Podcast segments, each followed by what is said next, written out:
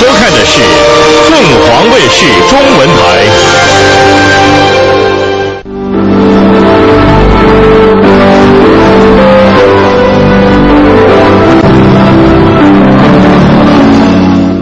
锵锵三人行，哎，今天是大年初二了啊！马先生，我给大家请来福星，给大家拜年。马先生拜拜年，拜年！全国各地的观众，大家新年好！我们不止全国，马先生，全世界，全世界所有能听懂我这句话的人，我向你们拜年了。看来美女啊，广美，大家好。对，广美昨天对金非常感兴趣。我们锵锵三人行拜年呢，是金木水火土，给大家拜年。今天的话题 就是木木。哎，我除了对金有兴趣之外，我对木更有兴趣。怎么讲啊？因为我是恶木命啊。恶木命，对，就说遭木头命是吗？哦，不不不不不，就是说我因为我命中可能缺木，所以我要大量的吸取木头，所以我今天看到马老师就特别高兴，穿了个绿衣服来。对对对，你是看见马老师高兴，还是看见马老师拿着宝贝高兴？拿着宝贝高兴。马老师，咱这木啊，待会儿再说。今天把木请来了，嗯，先说说这牛啊，嗯，这是牛年。您这个，我先说您这姓马的这个当红啊，至少二零零八年，你看到没有？姓马的二马双赢嘛，美国是奥巴马，台湾是马英九，对，您这姓马的二零零八感觉怎么样？感觉非常好，对吧？大家都不好，您非常好，对对啊，嗯，那这牛呢？牛，我是这么说，就是我感觉我们今天对牛的这个理解跟我们传统文化中有点区别。嗯，我们传统文化中的牛都是以老实的形象。踏实肯干的形象。哦，咱现在说什么牛牛叉，牛 牛掰 牛气呼呼，对，为什么牛是这是西方人的概念，斗牛这个概念不是我们的嘛，我们没有这个。当然乡下有些地方，比如贵州啊、边远山区啊，它有些斗牛的活动，但它不是我们传统文化中的一个主要内容。斗牛是西方文化，他们是牛斗牛啊，对斗牛。那西班牙是人斗牛，对对对，这还有差距，是不是？呃，那咱就观摩。人家那是真玩命，没错。所以就是股市上这个概念，就是牛市这个概念，完全是西方的概念，还真是。所以咱这老不来，老不来老不来今年能不能来这牛市？您说的还真对，就说这中国人这个过去印象当中的牛啊，是顺民。哎，对，是吧？对，西方这牛都是斗士，对，是完全牛的这种基因啊，还真是不同，对，完全不一样。嗯，今天你给我们拿来的可是宝贝木头，对，这算木中之王了，木中之王，紫紫檀，紫檀。哎，您给我们介绍介绍这件宝贝。这件东西呢，是一个明明末清初的一个，就是一个托盘了。因为紫檀我们都知道它长得比较小，大了以后就长空了，所以这么完整的一块整料就非常难得。嗯，尤其下面有这一大片字。这个字呢，涉及的人呢，也是清代清初非常有名的这个学者了，呃，吴梅村吴伟业啊，大才子，大才子，对，写那个冲冠一怒为红颜，对对，他的这个在在清代的诗人里，他算是最有成就的了。这里正好写了他一首诗，后来我查了查呢，这首诗呢，呃，还是在他诗集里有的，那写的也非常美。第一句就非常美，叫高柳高柳长风六月天。青鞋白袜西湖边，青鞋白袜，听着就特美，潇洒风流。咱们今天要穿一个青鞋白袜出去，多少有点傻，是不是？走不了两步，对黄鞋黄袜。对对对，嗯，你瞧瞧这个木头，为什么？我就听说很多这个关于这个老紫檀的说法。一个说法是，现在就说真正这种明朝、清朝的所谓做家具、做这种东西的老紫檀，现在已经没有这种木头了。说是现在说的紫檀是另外一种，对，它是这样，就是我们对植物学的研究呢都比较的弱，我们对动物学，就人类对动物的研究比对植物的研究深刻。你比如哺乳类的动物，我们大致都能分得非常清楚，什么什么木、什么科、什么纲的，这这个都分得非常清，呃，就分得非常清楚。对，你比如老虎吧，有八个亚种，大家很清楚，什么东北虎也叫对华南虎，哎，西伯利亚虎，各种的虎，对对对，各种虎。哎，但那个对木头就不是很清楚。木头呢，就是大概我们今天说的这种紫檀、黄花梨这个概念，都不是一个学术的概念，也不是科学的概念，就是老百姓心目中的一个概念啊。因为过去中国人呢，就绝大部分中国人没见过这个木头，就这这不是咱本土产嘛。那么你没见到呢，你来的时候就是树干，嗯，来的就是为了做家具的。对，一抛开这东西，你看现在比较黑，刚抛开就是紫色的。哦，是紫的。哎，它时间长了氧化才黑呢。马老师，我可不可以请问一下，它到底珍贵在什么地方？因为大家好像一讲到紫檀就觉得 哇，双眼放光。但是，但是我我我必须这样讲。那你去装修房子的时候，很多人家我家地板 全是紫檀，紫檀地板，拿这铺地板 吗？您您这个这个托盘就价值不菲了吧？那如果铺一满家的那个紫檀地板，那还得了？对，它第一个那个紫檀跟那个紫檀不是一种。嗯。那么它珍贵在哪儿呢？我觉得这个道理比较容易讲通。就首先它珍贵的是它的无形资产。我们今天的社会是无形大于有形。嗯。你比如说你买一 LV 的包，那个实际成本可能就一千五，他卖你三万块，那肯定的。是是是。你说人家这个牛皮的都不是是个塑料的，怎么卖我这么老贵？但是它都是无形资产大。紫檀的无形资产，就紫檀这两个字儿，是从明朝中中叶到明末以来开始流行。嗯，那么流行到今天呢，大概有四百多年。嗯，四百多年塑造了它一个无形紫檀，就是一听紫檀，哎，肃然起敬，没错没错，对吧？这是它的一个呃这个这个无形这个这个空间所造成的价值。附加。那么它这个附加值一定要依附于一个一个它的自身价值。你比如刚才又拿 LV 的包说，嗯，它的包一定要做得好吧？你做的烂，你永远没这个无形的东西。嗯。那么这个紫檀本身它有很多优点。它它这个这个这个紫檀呢，它最关键的一个问题是它的内在的东西大于外在的东西，就是所谓木性。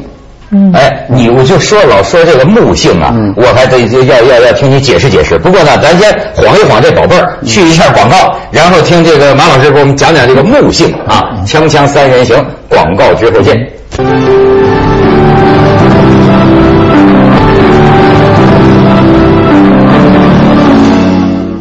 咱先来看看这件宝贝啊，这个年代就比这个，这个是明末清初的，对，就是明代风格。啊，明代风格，就看上去比较简素，简素啊，这个这个很很温润啊，这个呢，这是典型乾隆的宫廷时期的，这里有字。们拿的都是带字的。呵，漱芳斋藏。漱芳斋，你知道故宫里有个漱芳斋吗？嗯，就是这个慈禧太后在那看戏的那个位置。嗯，呃，现在就是接待国宾的位置，就是所有的国宾到故宫参观休息的时候都在漱芳斋。哎，这这个清朝，你看这就花团锦簇，是吧？对。那像您刚才说，这俩都是紫檀。对。那这个木性是什么？木性是这样，就是它跟人一样，木头跟人一样是有脾气的，跟动物一样啊。木性，你你家里要养五个猫，这五个猫的脾气肯定是不一样。对，人一样，木头也一样，木头是有脾气的，所以木性大的东西都不能做家具，变形。全世界到今天为止，没有人有办法有效的解决木性问题。没错，没错。对，你们家的什么地板裂吧？你买一好地板，什么紫檀都裂。我们家就有这么聪明的人去买那地板，最后裂的全是大缝，让我气得全拆了。没错，你像我这回让人拿着什么铁梨木仿一个什么桌子，还有我折腾一年，嗯，到什么夏天呢又变了，到冬天又一大缝，又得给我弄一木条往里嵌进去，折腾半天，对，特别老实。我的衣柜都要倒下来。啊，对，对，跟木性问题。那么这个呃。工匠讲，就文人讲木性好的呢，都是木性稳定的、不变形的啊，不会出现就是遇气候变化，它的变形率是极低的。黄花梨、紫檀都属于这类的，哦，不变。你看几百年那个黄花梨的那个案子都是平的，它不会变，有的就会变形了，它都拧着。哦，怪不得现在能留下来的，对，它还往往是就是紫檀黄花梨。对，有的你看的很好的。跟人一样，你看这人很漂亮吧？他脾气大，那娶回家就就受了罪了。爱是一回事，用是一回事。这个这这个这个木头的东西都有这个问题，就是木性。西方人改造木性跟中国人完全不一样，都是哲学理念。哎呦，中国人都是顺其自然。中国历史上改造这个木头的都是顺其自然。你刚才说的，你做那个铁皮桌子，他给你留一伸缩缝，没错没错，对吧？嗯，他就自然你胀就胀了，缩缩就缩了，就留条缝，难看就难看了，对吧？这中国人才外国人不干的。西方人绝对不干这道缝，那他怎么解决呢？他他第一个解决方法呢，就是历史上哈，他做的三合板哦哦，一层一层片，我给你片薄了，什么东西你脾气再大，折腾你你就受不了，就把你这木性就就纤维都切断了，切断以后再再粘上，粘上以后它就解决了这个伸缩的问题，嗯，对吧？你看西方人这么解决吧，后来发现三合板还有略微的伸缩，嗯，就。又火了，怎么办呢？就把它打碎了，做成那种密度板。你看，它同样是木头，它把你粉碎成渣子，灌上胶，又重新给你做好了。哎，这这是中西的这个完全不一样，呃，文文文化不一样。对，不是你讲到西方啊，我还有一个问题呢，就是说，您咱们一般说紫檀最最贵重嘛，紫檀最贵，可是为什么咱们看到最多的像这明明式家具，嗯，它是黄花梨的居多，而且还听说说是老外认黄花梨，是这样，它是这样，就是，呃，这个紫檀本身就小嘛。黄花梨你长特大，那同样它就用用材量就大，历史上就做的多啊，这是它多的第一个原因。呃，为什么西方人认为黄花梨比紫檀好呢？你看，这你看不见纹饰，就是这个木纹，你基本上看不见。对对对，西方人不喜欢这个，西方人喜欢的那个要看见木头的这个纹路啊，明显的那个啊，对对，行云流水的这个木纹啊，是最吸引西方人的。哦，你看西方的家具一定要展现木头本身的东西。没错，哪怕是现在那个是叫什么复合地板呢，它这上面这个画的这个画的这木纹，所以这黄花梨就在西方的人的眼中大大的优于紫檀，是这个原因。咱就说中国讲究这个中国工匠能发挥这个一个材料叫材质之美，比如说像说是这个明式的，你看。他这个紫檀好不容易得到这么一块木材，他没有给你雕的这个满地都是花，他就是似乎他认为就说这个木头的本身的这个材质就是可以审美的，他就他就因为也看不出什么花纹，对，哎，你看看不出来，你闪着光看广美，你注意看这些地方，它闪着绸缎一样的光泽。对对对，它有点像绸缎那种感觉。对，就是马屁股那颜色。不过您说这还真是哈，你看这个中国呀和西方啊，嗯，建筑也是，嗯，当然他们也说了，说西方这些教堂啊或者很多城堡，嗯，为什么能能能留那么多年？它很大一个原因它是石头嘛，嗯，但是你说中国的这个房子，木头的房子，嗯，你最老最老现在说是，好像我记得我们河北正定那大佛寺。那个这个就是说是宋朝的吧，最早有唐代的也有，辽代的都有，但是很少，很很少，就非常少。就是你看中国人的这个建筑，它都是木头的这种结构。呃，它就是呃，世界的建筑体系有多种说法，统一说法大概大概的说法是有七个建筑体系呢。我们跟日本都是木木结构，日本还是学我们，对吧？对，我们是木结构的一个建筑体系。那这个好处是什么呢？有好就必必有坏。嗯，好处就是好弹性。好搭，哦，好搭，好搭啊啊啊！你看农民盖房，就今天过农村，呃，那个架子起来一房子，呃，三月份天一暖和就开始干，到六月份就住进去了啊！是是是，因为它快。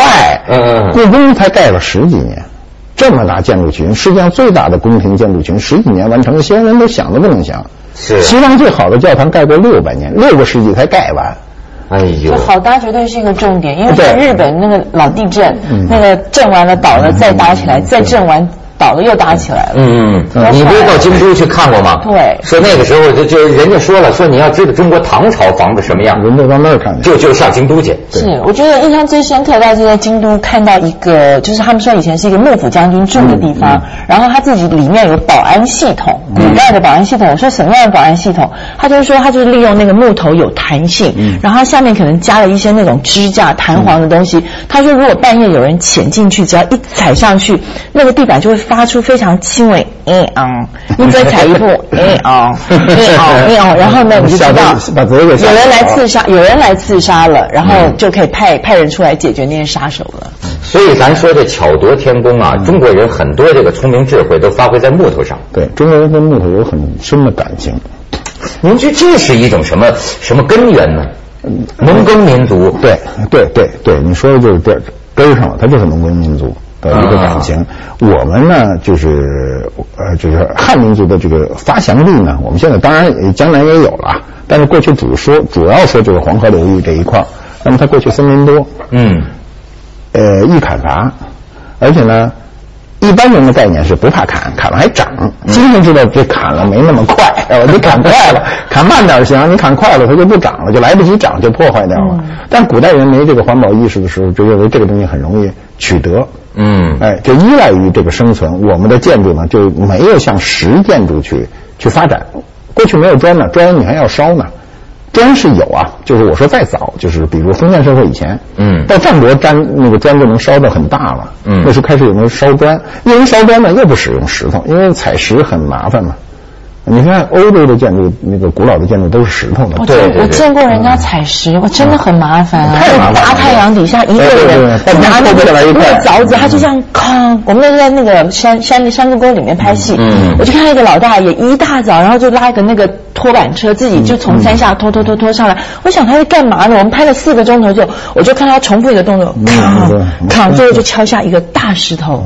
一天到了天黑的时候，就敲下一块大石头。咱们不要石，咱们要石头的精华，咱们采玉，嗯是吧？哦对。对，所以他的这个这个整个的中国的这个建筑体系就没有改没有改观，嗯一直到明清以后，我们今天看到的故宫的这个这个建筑群都是木质结构，嗯。那么真正到改观还是民国以后，我们受了外来的影响，就是水泥的出现，对对对。砖，头的大量的使用，然后我们今天的建筑没有人，我觉得城市里没有人在盖木质建筑，但是啊，我我进过一个木头的这个房子，嗯纯木头的房子，我是能感觉到啊，不一样不一样。对就这个人呐、你住在四周都是木头里边啊，嗯你那个感觉好像有一种亲近呐、还是有一种那么一个感觉，舒舒服服，肯定是舒服，它接近生命吧？对，是吧它？这它农耕民族呢，因为过去农耕民族它的一个特点，一个是自给自足了，还有一个是它不移不移开这个。为什么中国人家乡观念重呢？嗯就你走多老远，打着公路之后就被翻回去，就是对你都是固定在这个地方。游牧民族不是，那这这个不重要，我们人上别处去了。那那我们这种呢，就就必然要盖房。嗯嗯，盖房呢，这个因为我们当时所处的这个位置，我们这个国家处的这个位置呢，比较适合森林生长。我们过去史书上记载，那这华北地区很多种大片的森林啊，啊，有的都被砍没了，咱砍了五千年啊，所以现在就不砍了嘛。所以这日本人很聪明，看他们建筑用很多的木料，但是从来不砍自己的对，都砍别人，全进口的。所以要我说这五行啊，真是也有道理。说这个金克木啊，嗯你看这大家全奔着赚钱去了，对他对对对他伐伐伐伐木嘛，树树树林子都砍光了。对，你看那过去咱们林业局什么的，像东北，我在东北七十年代我在东北待过两年，那这个天天以砍了多少木为荣啊！在兴安岭那边砍的差不多了，都没回来，砍没了，后来发现不行了，所以现在他那林区都根本不许砍木了。但是这说十年树木，百年树人呢，你有的说是像这种紫檀的这种木头要长很多年才能长成材，对是吧？对听我是听过一个历史说法，就是说在明朝的时候，就是首先是因为皇帝嘛，到清朝就皇帝要这个东西，所以那边什么马六甲呀，包括这个东南亚那边的这个这这种树种，好像都几乎就灭绝了，是不是？对全砍了就进贡了。对，它这个还有一个，还有一个是我们忽略的，就是它材质本身的呃价值呢，还在于它是一味中药。这就要木檀的，对，紫檀它这工匠干完活不是得有木屑吗？那包上卖药铺去，你想这东西能不值钱吗？就我们家那桌子至少能卖中药铺里去，论斤腰。哎呦呵那所以它价值感就不一样。所以这这照中国话讲，一身都是宝。对对对得了什么病，刮点粉，对吃点病就好了。他们现在说金呃吃金箔强身啊治病的，啊，是吧？吃多了不成，吃少点没事。那这个在中国这个魏晋南北朝的时候，还有说吃五石散，五种石头，那家伙你就成仙了，长结石了。锵锵三人行，广告之后见。